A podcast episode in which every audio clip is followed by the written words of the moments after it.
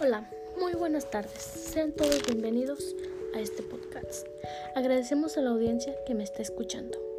Mi nombre es Lisbeth Moreno Cervantes, estudiante de la Universidad Interamericana para el Desarrollo. Hoy hablaremos de un tema muy importante que es la relación entre la voluntad y la libertad para comprender la estructura del acto voluntario libre. La libertad supone responsabilidad, por ello que la mayoría de los hombres le temen tanto. Analizaremos los conceptos de libertad y voluntad. Libertad es la capacidad de elección. Es uno de los valores universales más apreciados en relación con el perfeccionamiento personal y la realización del hombre. Si la libertad se perdiera, la oportunidad de encontrar el sentido a nuestra vida. Para el ejercicio de la libertad, se encuentra condicionado por el contexto, ya es en el ambiente familiar y social. La voluntad es la capacidad consciente para el propio comportamiento, para fijarse metas y así establecer cierta escala de valores. Sócrates consideraba que las personas solo requieren inteligencia. En cambio, Aristóteles reconocía que el hombre tiene inteligencia pero también voluntad y es libre de accionar y tomar decisiones por sí mismo, por lo cual la relación que tiene la voluntad y la libertad se basa en la armonía y convivencia del hombre con sí mismo y con los demás. Así evitan problemas como la violencia, la pobreza, etc. Todo acto es libre. El acto que es voluntario pero no libre es la búsqueda de la felicidad. Para que un acto se considere libre debe de tener lo siguiente. Conocimiento y advertencia. Con la inteligencia el hombre conoce lo que sea. 2. Pleno conocimiento o voluntad. Una vez que la inteligencia y emoción que quiere alcanzar, la voluntad viene hacia él o lo rechaza.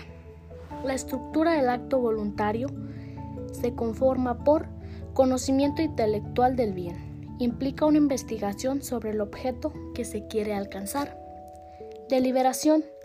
Con la información pos y en contra es la inteligencia que examina a favor o en contra del cual las razones se llaman motivos. Los motivos quiere decir que es aquello que impulsa a alcanzar un fin determinado. 3. Decisión, que son los motivos de responder a un valor. 4. Ejecución, función de voluntad.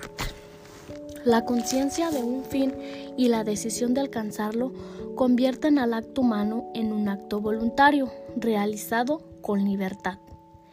El acto superior a todos es el acto libre. La libertad que damos quiere elegir y toma decisiones de nuestro ser. A esta se le suma la responsabilidad, valor de responder a nuestros actos, asumir las consecuencias de la elección libremente realizada.